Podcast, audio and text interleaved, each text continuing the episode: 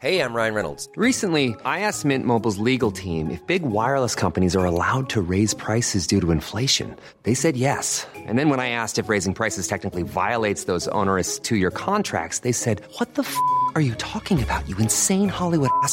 So to recap, we're cutting the price of Mint Unlimited from $30 a month to just $15 a month. Give it a try at mintmobile.com slash switch. $45 upfront for three months plus taxes and fees. Promo rate for new customers for limited time. Unlimited more than 40 gigabytes per month. Slows. Full terms at mintmobile.com. Salut, c'est Lucas Pouille. Bienvenue dans l'échange, le podcast du tennis.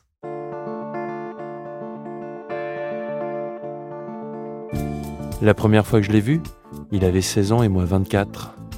C'était dans un petit tournoi à Bourg-en-Bresse, sur mes terres. On s'est recroisés plus tard au fin fond de l'Ouzbékistan. Forcément, on se serre les coudes, ça crée des liens.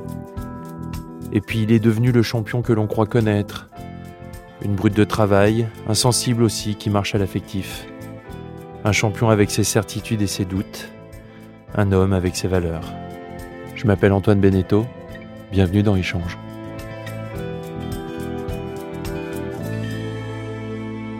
Salut Capouille. Salut Antoine.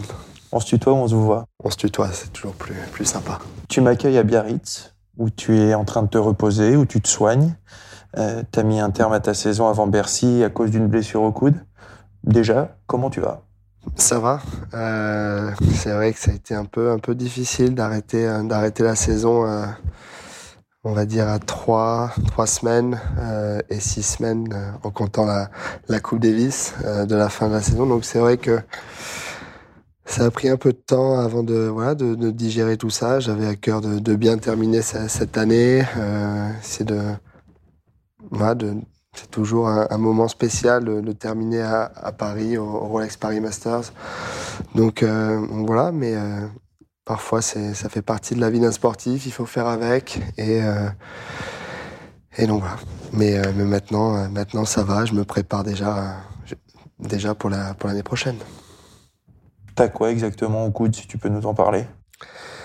Ouais, je peux en parler. J'ai un, j'ai un problème, un problème osseux, donc il faut, voilà, il faut, il faut le soigner, il faut solidifier l'os, le cartilage, pour que, pour que je ne sois plus embêté avec ça dans, dans le futur. Une carrière, c'est long. J'ai 25 ans. Euh, si on voit la, la carrière des, d'un Federer, d'un Nadal, euh, d'un Joe, Mhm. euh, Tsonga, ben voilà, il- on joue jusqu'à 35, 36, 37 ans, donc il me reste 10 ans ou plus à jouer et il faut prendre soin de son corps parce que sans, voilà, sans lui, on ne peut pas être performant. Quand est-ce que tu as commencé à ressentir cette douleur? J'ai commencé à ressentir la douleur à la fin du tournoi de Metz. euh, Ok. Et, euh, et voilà, après des douleurs, euh, on en a, on en a tout au long de l'année, donc on en a chaque semaine et, et on s'inquiète pas. on s'inquiète pas dès qu'il y, a il y a un petit, il y a une petite alerte. Et voilà, j'ai décidé de jouer avec, euh, enfin en tout cas de partir en Asie avec la douleur, Mhm. euh, de jouer, euh, de jouer avec. Et c'est vrai que malgré les anti-inflammatoires, malgré les antidouleurs, la, la douleur n'a a cessé d'augmenter. Et quand on est rentré de, rentré de Shanghai, on a pris la décision d'aller faire des examens parce que c'était un peu plus inquiétant que ce qu'on pensait. Ouais. Et euh, voilà, les médecins été unanimes. Il fallait, il fallait s'arrêter, se reposer avant que, avant que voilà, que ça se, ça se fracture. Tu penses que tu peux reprendre quand la raquette? Je pense qu'on va reprendre la raquette fin, fin novembre, Mhm. si, si tout va bien. Euh, on, fait, on fait en tout cas le, tout le nécessaire. Et euh, voilà.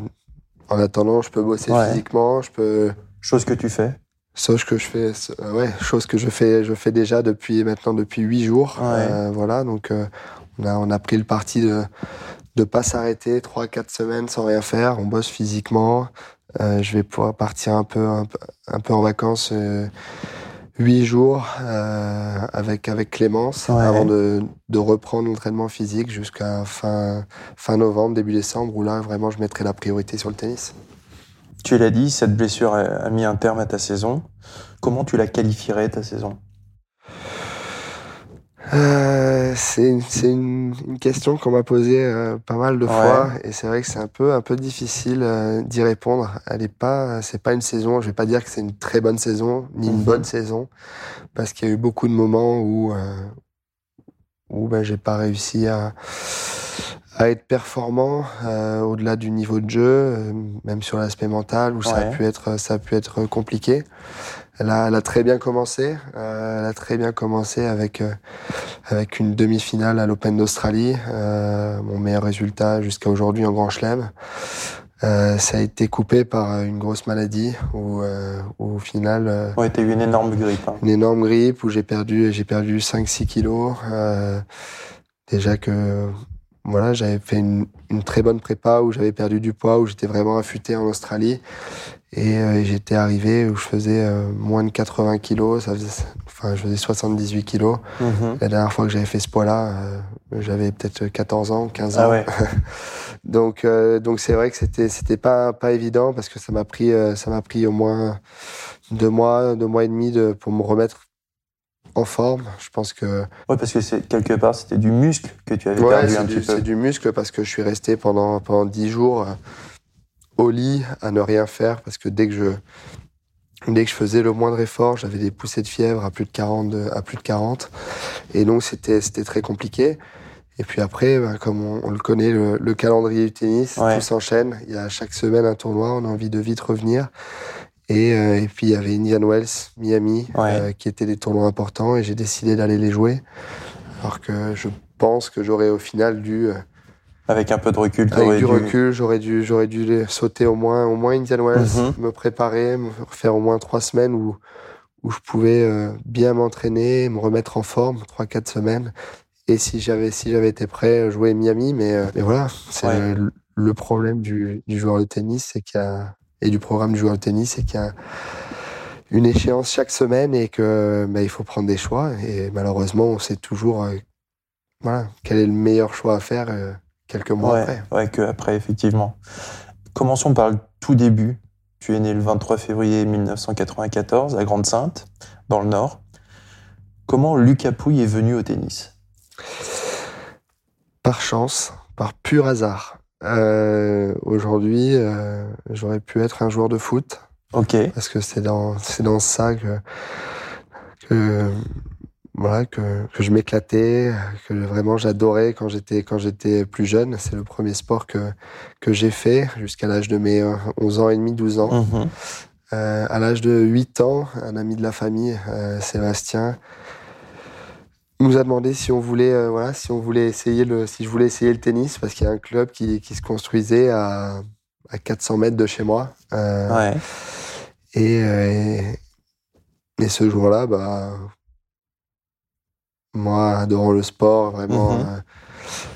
étant toujours de- dehors à jouer au foot, à, à faire tout et n'importe quoi, j'ai dit oui.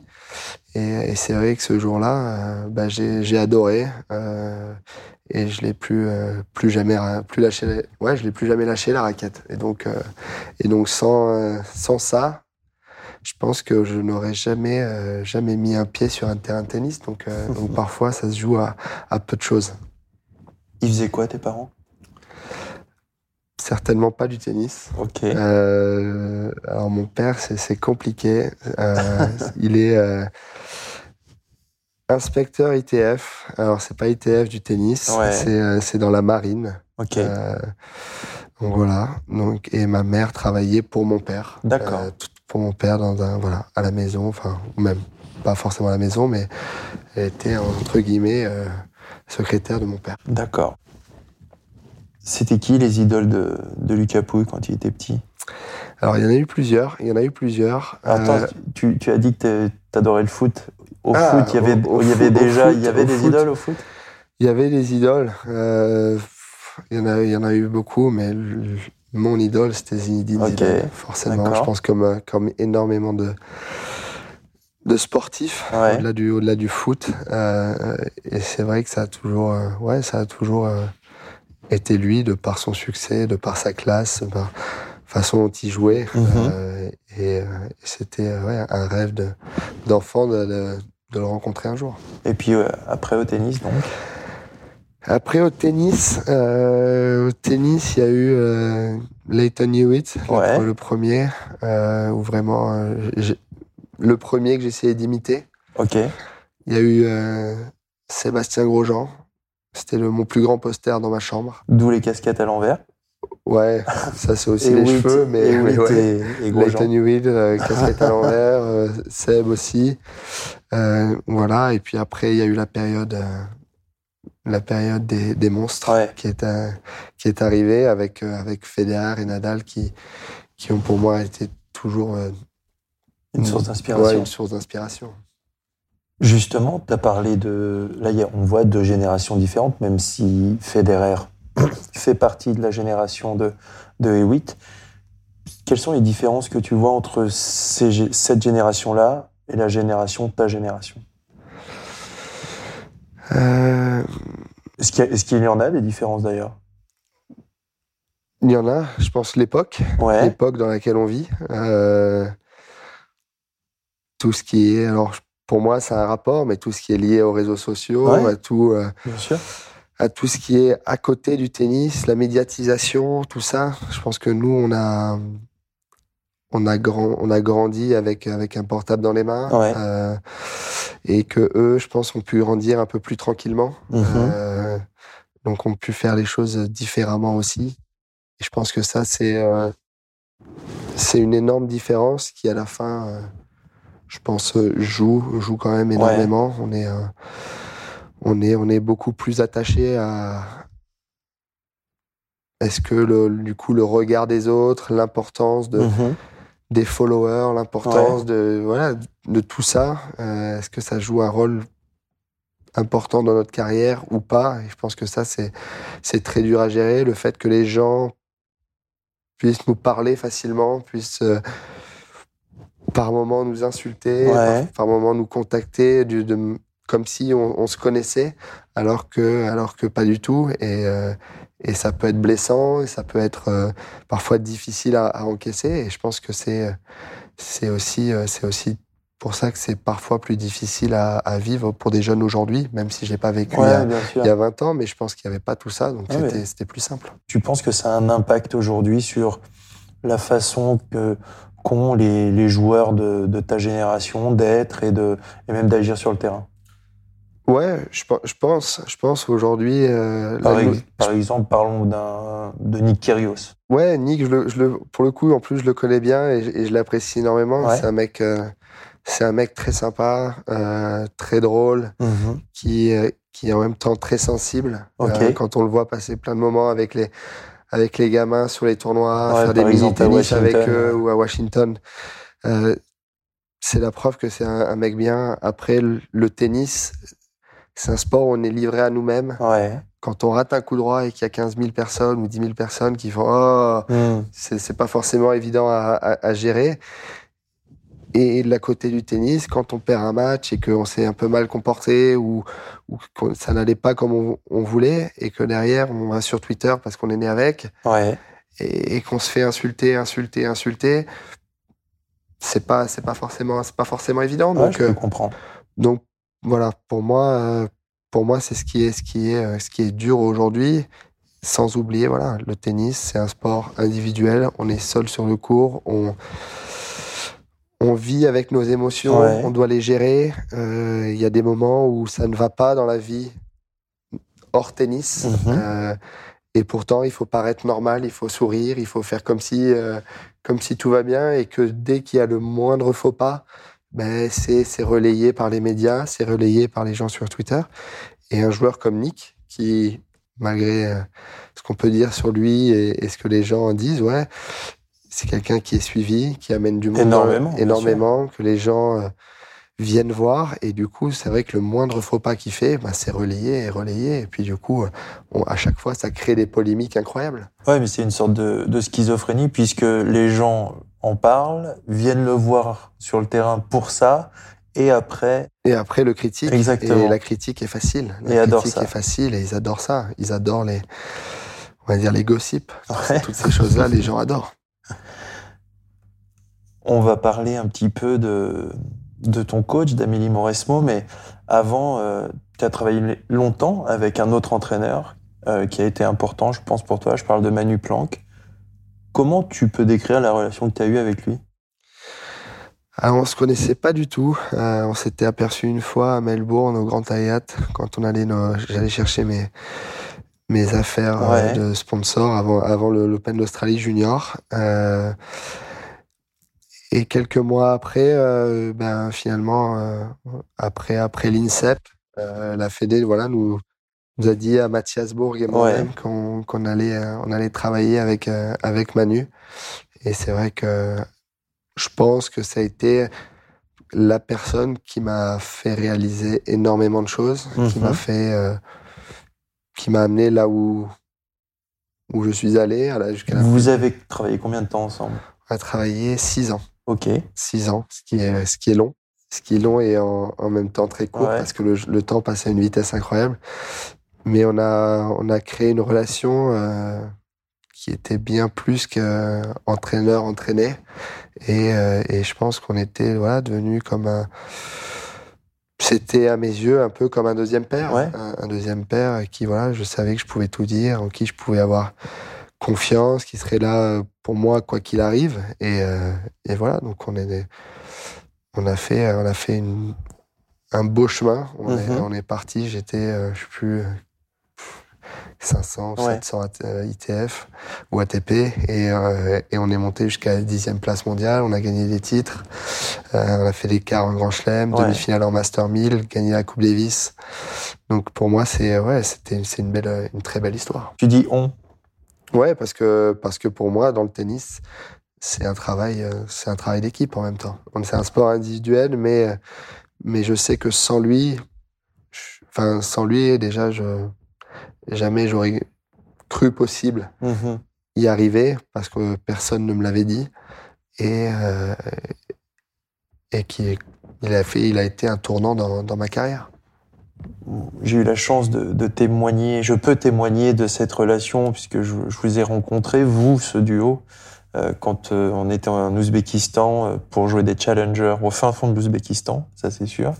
Et, c'est vrai qu'on pouvait sentir, je m'entraînais beaucoup avec vous deux, et on pouvait sentir cette relation un peu de mentor et qu'il a un petit peu naturellement parce que même moi qui étais là tout seul sans entraîneur, très vite il, il m'a incorporé à votre à votre duo et d'ailleurs c'était très agréable. Et c'est vrai que j'ai pu sentir cette relation de mentor comme s'il était une, un peu quoi une source d'inspiration. Ouais, une source d'inspiration parce que euh, je pense que euh, le fait que ce soit la première personne à m'avoir dit aussi, écoute, tu peux être fort, tu peux Mhm. faire de grandes choses dans le tennis, euh, gagner des grands titres et vraiment être parmi les meilleurs du monde. Mais moi, ça m'a fait un choc. Je me souviens très bien le moment, euh, le moment où il me l'a dit. C'était en, en rentrant d'une tournée euh, en Amérique du Sud, Ouais. euh, la, pre- la deuxième tournée qu'on a qu'on ait faite ensemble. On était dans l'avion. Il m'a dit viens, on va on, on va parler un peu. Et on a fait un, un débrief de la tournée. Et à la fin, il m'a dit écoute, je pense vraiment que tu peux être très très fort. Et euh, et je vais tout faire et tout donner pour que pour que tu y arrives et pour qu'on y arrive ensemble. Et c'est vrai que il a, bah, il a tenu, il a tenu ses, ses paroles. ouais. C'est le moins qu'on puisse dire. C'est dur de quitter un coach comme ça? C'est alors, je pense que quitter un coach, c'est, ça doit pas être si difficile que ça. Quitter quelqu'un qu'on aime, c'est, dur. Et euh, et ça a été, euh, ça a été une décision qu'au final on a pris, on a prise tous les deux. On, Mhm. on a, on en a discuté et, et voilà. Mais euh, mais on reste, on reste très proche, on reste toujours euh, en contact et euh, il sait que si un jour il a besoin de moi, je serai là Ouais. et surtout je sais que si un jour j'ai besoin de lui, il sera là. Donc ça c'est c'est ça qui est qui est important. Comment on construit après une relation si forte? Une autre relation avec un ou une autre coach là en l'occurrence? Ça Déjà, je pense qu'il faut être il faut être il faut être clair. Ouais. Il faut être clair dans sa tête parce que parce que si on, on prend une décision mais que c'est euh, qu'on hésite encore un peu, qu'on n'est pas sûr, dans ce cas-là, je pense que c'est très dur d'avancer. Ouais. Euh, une fois que la décision était, était prise, euh, il faut réfléchir à voilà à quelqu'un d'autre, à une personne qui qui nous correspond, une personne qui va nous faire avancer, une personne qui voit les choses aussi de la même manière que nous et ouais, et qui partagent les mêmes valeurs. Et donc, Mhm. euh, et donc ça, c'est ça court pas les ça court pas les rues non plus. Euh, et, et voilà. Et donc une fois une fois qu'on a qu'on a trouvé qu'on a trouvé la personne, il faut que la personne soit intéressée euh, en retour. Et, et voilà. Donc c'est et c'est comme ça que voilà qu'on relance une nouvelle une nouvelle aventure. Et ça a été le cas euh, d'Amélie Mauresmo. C'est quel genre de coach, Amélie Mauresmo? Euh, ok. hein. Je dirais passionné. Ouais. Euh, quand elle se lance dans quelque chose, elle, soit elle le fait à fond, soit elle ne le Mhm. fait pas. Euh, et une gagnante. Ouais. Elle le fait parce qu'aussi, euh, elle a envie de résultats, elle a envie de, de me faire progresser, elle a envie qu'on aille, qu'on aille loin ensemble. Et je pense que c'est ce qui l'a, c'est ce qui l'a motivé dans, dans mon projet. Quand on s'est vu, euh, pour le coup, la première fois qu'on s'est vu, elle a dû me prendre pour un, un martien parce que c'était une période un peu compliquée où j'avais Mhm. un peu moins envie de jouer au tennis, où c'était très dur. D'accord. Et, euh, et je lui ai dit, écoute, moi là, euh, je joue parce qu'il y a la Coupe Davis, c'est mon, c'est mon objectif, j'ai envie de, re- de la regagner, Ouais. etc. Et là, c'est, je pense qu'elle s'est dit, ah oui, il, est- il doit être bien particulier. Euh, et après, on s'est revu après la, la finale perdue euh, à Lille contre, contre les Croates. On Ouais. s'est vu à Paris, euh, à l'hôtel. Et, et là, je lui ai dit, écoute, voilà, j'ai envie que ce soit toi parce que tout ce que j'ai entendu sur toi, tout ce que j'ai pu lire, tout ce que j'ai pu Mhm. voir quand tu, quand tu jouais, ben c'est, j'ai l'impression de m'y retrouver. J'ai l'impression que tu as, tu as beaucoup de choses à, à m'amener. Je l'avais côtoyée aussi euh, sur le terrain quand elle était avec Andy Murray. Ok. Euh, pendant les entraînements, on avait pu, on avait pu discuter. Et voilà, pour moi, c'était, c'était la personne qui pouvait euh, me faire progresser et m'amener, euh, voilà, m'amener encore plus loin et essayer de, de réaliser mes objectifs.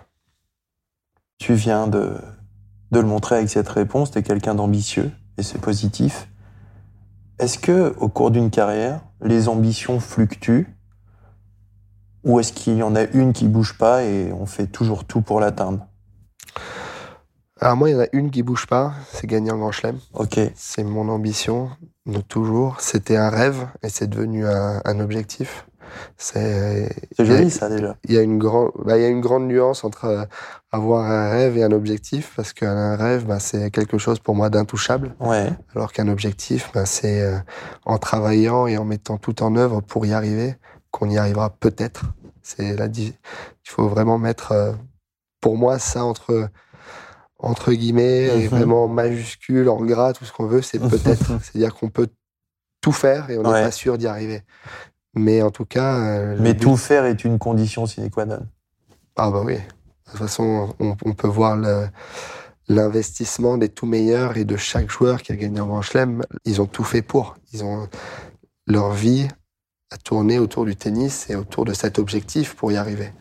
Euh, et après, après, euh, c'est pas parce qu'il y a des, bas qu'il faut Ouais. baisser la tête, qu'il ne faut plus y croire. Euh, et on passe par des moments, euh, comme je l'ai dit tout à l'heure, des moments où c'est compliqué dans la vie privée, des moments où c'est euh, compliqué avec des blessures. Et, ben, il faut toujours y croire, toujours travailler, toujours essayer de, de régler le maximum de choses pour être au top, à Mhm. 100%, le plus longtemps possible et, euh, et essayer le, le jour où, où la porte s'entoure un peu de la défoncer.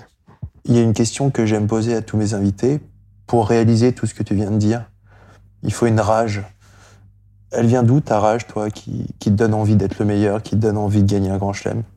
Il faut une petite folie, tu vois Il faut de la folie. Euh, il faut de la folie. Je pense que aucun champion n'est n'est normal. Euh, je pense avoir beaucoup de folie. Il faut Ouais. réussir à la canaliser. Euh, mais d'où elle vient je- De mes parents, de l'éducation que j'ai pu avoir. Euh, si tu veux quelque chose, tu dois bosser pour l'avoir. Euh, mon père, euh, mon père m'a toujours dit, moi j'ai arrêté l'école à 16 ans. Ouais. J'ai commencé à travailler à 16 ans. Mhm. Et, euh, et par contre, j'ai bossé, j'ai bossé, j'ai bossé. Aujourd'hui, j'en suis là. J'ai une famille. j'ai une belle maison, Mhm. je peux, je peux vous amener en vacances, je peux, on, peut, on est heureux parce qu'on a bossé, euh, ta mère et moi, et, euh, et sans ça, tu n'as aucune chance d'y arriver. Et donc, euh, une saison comme il y a, il y a un an et demi où c'était un peu compliqué, où justement je me posais des questions, où j'étais dans une phase un peu plus négative, Ouais. bah, ils me l'ont rappelé, ils me l'ont rappelé. N'oublie pas, tu as eu un rêve de gosse qui est devenu un objectif. Mhm. T'es parti de la maison à 12 ans, t'as fait, c'est même pas des sacrifices, mais t'as fait des efforts Ouais. incroyables pour, euh, pour essayer d'y arriver et pour être là où tu es aujourd'hui. Ne gâche pas tout. Donc pose-toi les bonnes questions. Et une fois que tu as, les réponses, repars et, et travaille comme un dingue. Et je pense que voilà, c'est pas de la rage, mais, euh, mais ça vient de, l'éducation de, de mes parents. Le grand chelem de ton père, c'était d'avoir une famille, une maison. Exactement. Et je, pourrais- Pouvoir, je pense ouais. que c'est le grand chelem d'une vie de tout le monde. Au-delà du tennis, euh, ce qui est le plus important, ça reste quand même la famille et les amis. Euh, Pour Mhm. moi, c'est, je marche vachement à l'affection et c'est pour ça que qu'avec Manu, c'était ça, ça a Ouais. aussi fonctionné comme ça fonctionne et qu'avec Amélie, on a, on a aussi énormément d'affection. Donc, euh, sans ça, j'arrive pas, j'arrive pas à fonctionner. Et pour moi, c'est, c'est un moteur. Tu parlais de ta folie, pourtant sur le terrain, tu as l'air plutôt calme. C'est dur pour toi de garder ou euh, ça boue vraiment à l'intérieur? C'est extrêmement dur. Ok. C'est extrêmement dur. J'ai ce côté un peu froid de l'extérieur Ouais. qui peut. Et en 2016, on m'a on a dit son, son côté scandinave, Ouais. euh, etc., qui, qui ressort. Euh, en moi, c'est euh, un volcan qui, à chaque fois, est à deux doigts d'exploser. Et, et- et le plus important, c'est de le canaliser parce que mes meilleurs résultats sont toujours venus quand il était, quand il était éteint, on va dire Ok. quand il était, quand j'arrivais à le, à le canaliser, à être, ou en tout cas à être positif, à être positif même quand, quand ça devenait dur sur le terrain, quand, euh, voilà, quand on rate une occasion, deux occasions, trois Mhm. occasions, etc., et qu'on reste dedans, qu'on reste dedans, et mais un qui est, pour moi, enfin les deux les plus incroyables à ce niveau-là, c'est Federer et Rafa, à leur Ouais. manière, mais mais ils dégagent toujours une, une attitude positive et c'est ce qui fait qu'ils perdent très peu dans les, dans les matchs où c'est difficile, notamment dans les premiers tours, etc. Et, et, qui, qui- et ils arrivent toujours à aller loin parce qu'eux, ils ont ce... Voilà. On joue pas notre meilleur niveau, par Mhm. contre, là-haut, on est, euh, on est au taquet et on est toujours positif et c'est de... Voilà. C'est ce que je vais essayer de, de mettre en place chaque jour de l'année l'année Ouais. prochaine parce que c'est ce que j'ai pas réussi à faire jusqu'à présent cette année. C'est un, un axe de progression, ça, pour toi? C'est euh, au-delà. Ouais, il y a des choses techniques, tactiques, mais je pense que le, le plus important, c'est c'est cet axe-là. Ok. Jusqu'à maintenant, pour toi, quelle est ta plus belle victoire?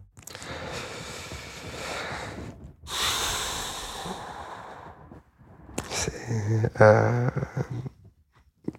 celle contre Rafa. Voilà, je pensais que c'était la plus évidente, Celle mais contre. si ouais. tu as réfléchi, il doit y en avoir d'autres. il y a- hein. Il y a, celle-ci et il y a celle pour la Coupe Davis. Ouais. Pour soulever le, voilà, le saladier d'argent qui, qui était aussi, qui est l'une des, des raisons pour lesquelles j'ai commencé le tennis aussi. Donc, Ouais. euh, donc avoir l'occasion de, de le gagner, euh, c'était voilà, un moment extraordinaire. Et... Mais c'est vrai que contre Rafa, le scénario, le joueur sur le plus grand cours du monde, toutes ces, euh, toutes ces choses font que Ouais. c'est pour moi jusqu'à présent la plus belle, la plus belle victoire. En 5-7 à la régulière, À la régulière, 7-6 au cinquième, en en menant, huitième de Grand Chelem. voilà, en menant 6, euh, 6-3 dans le tie-break, il revient à 6 partout. On le connaît, normalement ces matchs-là, il les perd pas. C'est vrai. Et, euh, et avoir réussi à, à mettre ce couloir gagnant après 4 heures de jeu, ouais, c'était incroyable. Juste commençant après. Lessivé, Ouais. lessivé. Je me, suis, je, me vois, je me vois très bien dans le vestiaire. Euh, alors, les, les, les premières secondes, les premières minutes juste après, c'est juste hallucinant, on n'y croit pas. Mhm. Euh, à ce moment-là, j'avais 22 ans. Euh, je venais de faire mon premier 40 Grand Chelem à, à Wimbledon. J'avais pu gagner un match jusqu'à jusqu'à l'US Open. J'avais fait des matchs très compliqués, très accrochés. Et là, on n'y croit pas. Et après, il y a le moment dans le vestiaire où on embrasse toute l'équipe. Ouais. Et, euh, et que là, tout l'influx nerveux, tout. Enfin, on était haut dans les, dans les tours pendant, Mhm. pendant 4 heures.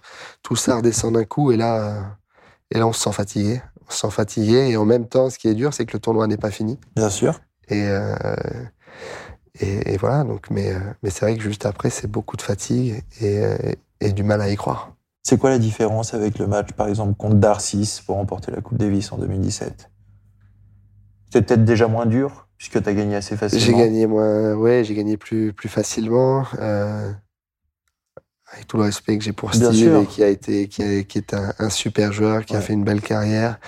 Ça reste Rafa, ça Ouais. reste Rafa. Donc, euh, donc euh, battre une des, une des légendes de notre sport sur le plus grand cours du monde en Grand Chelem, c'est euh, voilà, c'est c'est quelque chose. De, je pense peu de voilà, peu de joueurs l'ont l'ont fait.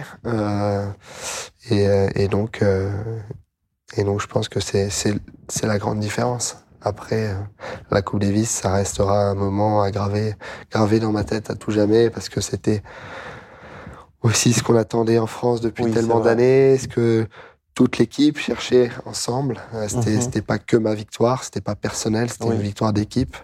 Et, euh, et donc, ça, ça, c'est vrai que c'est ce qui a créé aussi cette, cette ferveur et, et ce sentiment fabuleux quand, quand j'ai gagné la balle de match. Tu as parlé de l'équipe de France, du, un peu du tennis français. On entend que la France du tennis va connaître un goût générationnel. Déjà, qu'est-ce que tu en penses? Je pense qu'on a eu une génération incroyable. Ouais. Je pense que pour le coup, à un moment, en avoir quatre dans les 10, Ouais. ou euh, au même moment, je crois que c'était ça, hein, je crois qu'ils étaient les quatre dans les 10 ou, ou quasiment. Ouais. C'est euh, c'est juste hallucinant. Je pense qu'il y a eu une période où on était où les joueurs de français étaient plus de 15 dans le dans Mhm. les 100. Euh, ouais, je pense que c'est remarquable. Donc euh, donc pour moi, toutes les grandes nations ont connu à un Mhm. moment ou à un autre un trou géné- généra- générationnel. Ouais, bien sûr. Je pense que l'Espagne. Ouais.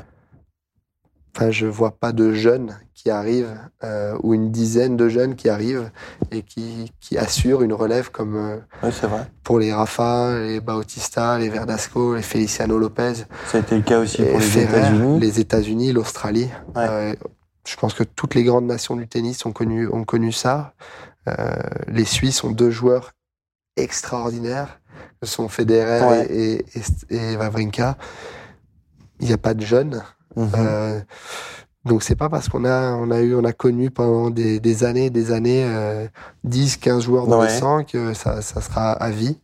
Euh, voilà. Après euh, après je pense que c'est normal de se poser des questions, c'est normal de voilà de, de ouais de se remettre en question, de voir comment on peut faire amé- améliorer les choses, Mhm. comment on peut ouais faire comprendre aux jeunes les efforts à faire pour y arriver. Et ça, je pense qu'aujourd'hui, en ayant parlé avec pas mal de jeunes, on voit pas les choses de la même manière. En tout cas, je les voyais pas de la même manière quand j'avais 12, 13, 14 ans. D'accord. Euh, et donc, pour moi, il y y y a un vrai travail là-dessus, un vrai travail de, sur l'ambition, sur les efforts. Et, euh, et ça, c'est c'est très important.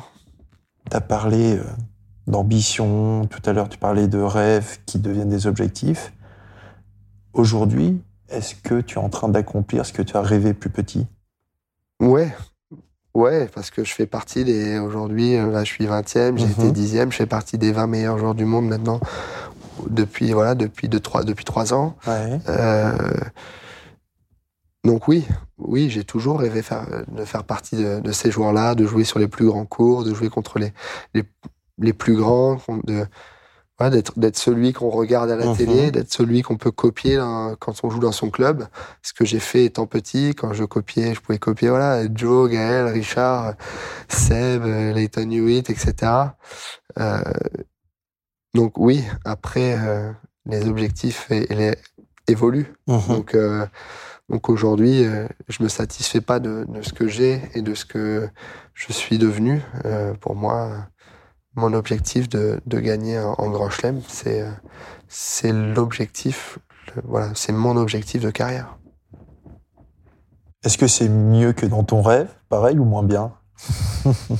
C'est moins bien au final. Parce que Ah quand, ouais? Ouais, parce que quand on en rêve, on pense qu'une fois qu'on y est, tous les soucis s'en vont, toutes les peurs sur le terrain s'en vont, toutes les. Ouais, toutes ces frayeurs, cette boule au ventre, le moment de sauver la balle de break, Ouais. le moment de, de servir pour le match, au final, on les ressent à n'importe quel niveau.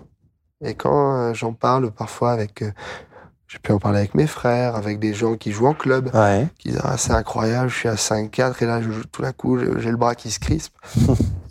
et ben tu sais quoi mec? Moi aussi. Moi aussi. et tu sais quoi le pire? Federer, Nadal c'est pareil.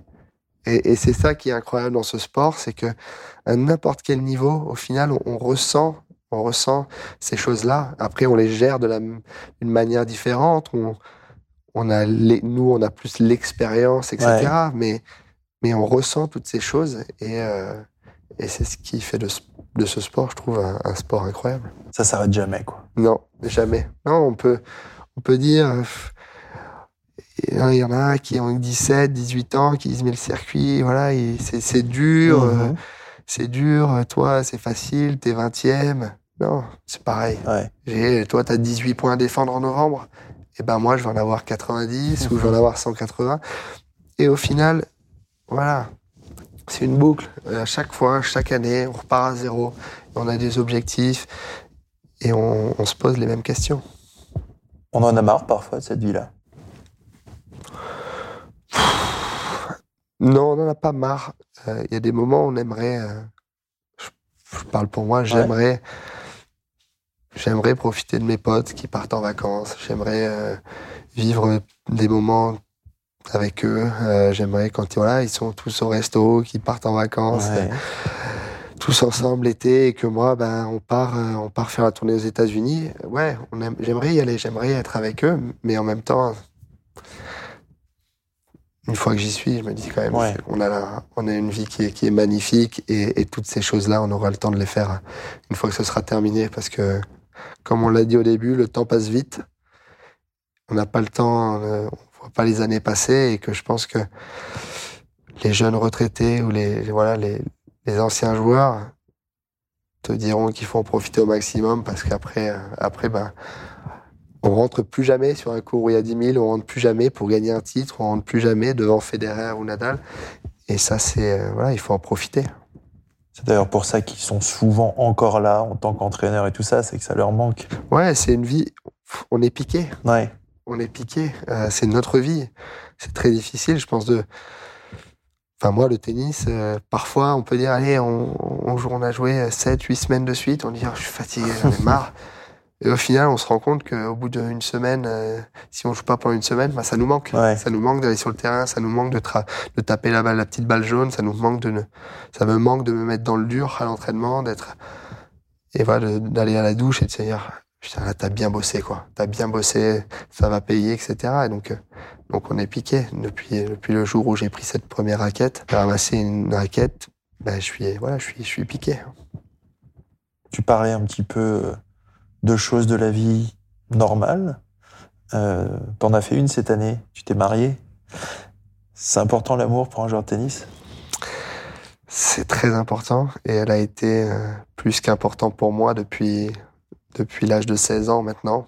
Euh, c'est vrai que ça fait, ça fait plus de, plus de 9 ans qu'on est ensemble. Ouais. Et, euh, et je pense qu'elle a été aussi un, un facteur extrêmement important dans, dans ma progression, dans ma carrière, dans l'équilibre que j'ai pu trouver. Et, euh, et,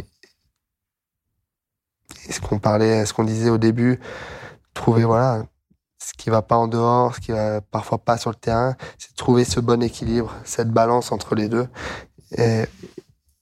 qui fait que quand on l'a trouvé, on est, on est, c'est là qu'on est au top. Et donc, je pense que, je pense que oui, c'est, extrêmement important dans la vie, ou en tout cas, moi, je le vois comme ça, dans ma vie de joueur de tennis, dans ma vie personnelle, c'est extrêmement important. Tu es heureux dans ta vie d'homme? Extrêmement heureux. J'ai euh, une merveilleuse femme que j'aime, j'ai des amis que j'aime plus que tout, j'ai ma famille que j'aime aussi.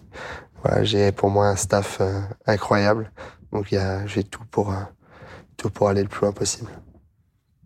Bah, moi, ça me paraît bien. Pour finir, il me reste plus qu'à te, qu'à te souhaiter de, de bien te rétablir, de bien te soigner, et puis de faire une grande saison 2020. Merci Lucas Pouille. Merci Antoine Benetto. Je pensais tomber sur un champion blessé, le moral en berne. Finalement, je suis tombé sur quelqu'un de lucide, sur lui, sa carrière, son fonctionnement, ses convictions de champion. Il est capable d'analyser son parcours, jalonné de très hauts et de quelques bas. Mais il est déjà tourné vers 2020. Il a hâte et ça se sent. À très vite pour un prochain numéro d'échange. Et d'ici là, eh ben prenez soin de vous.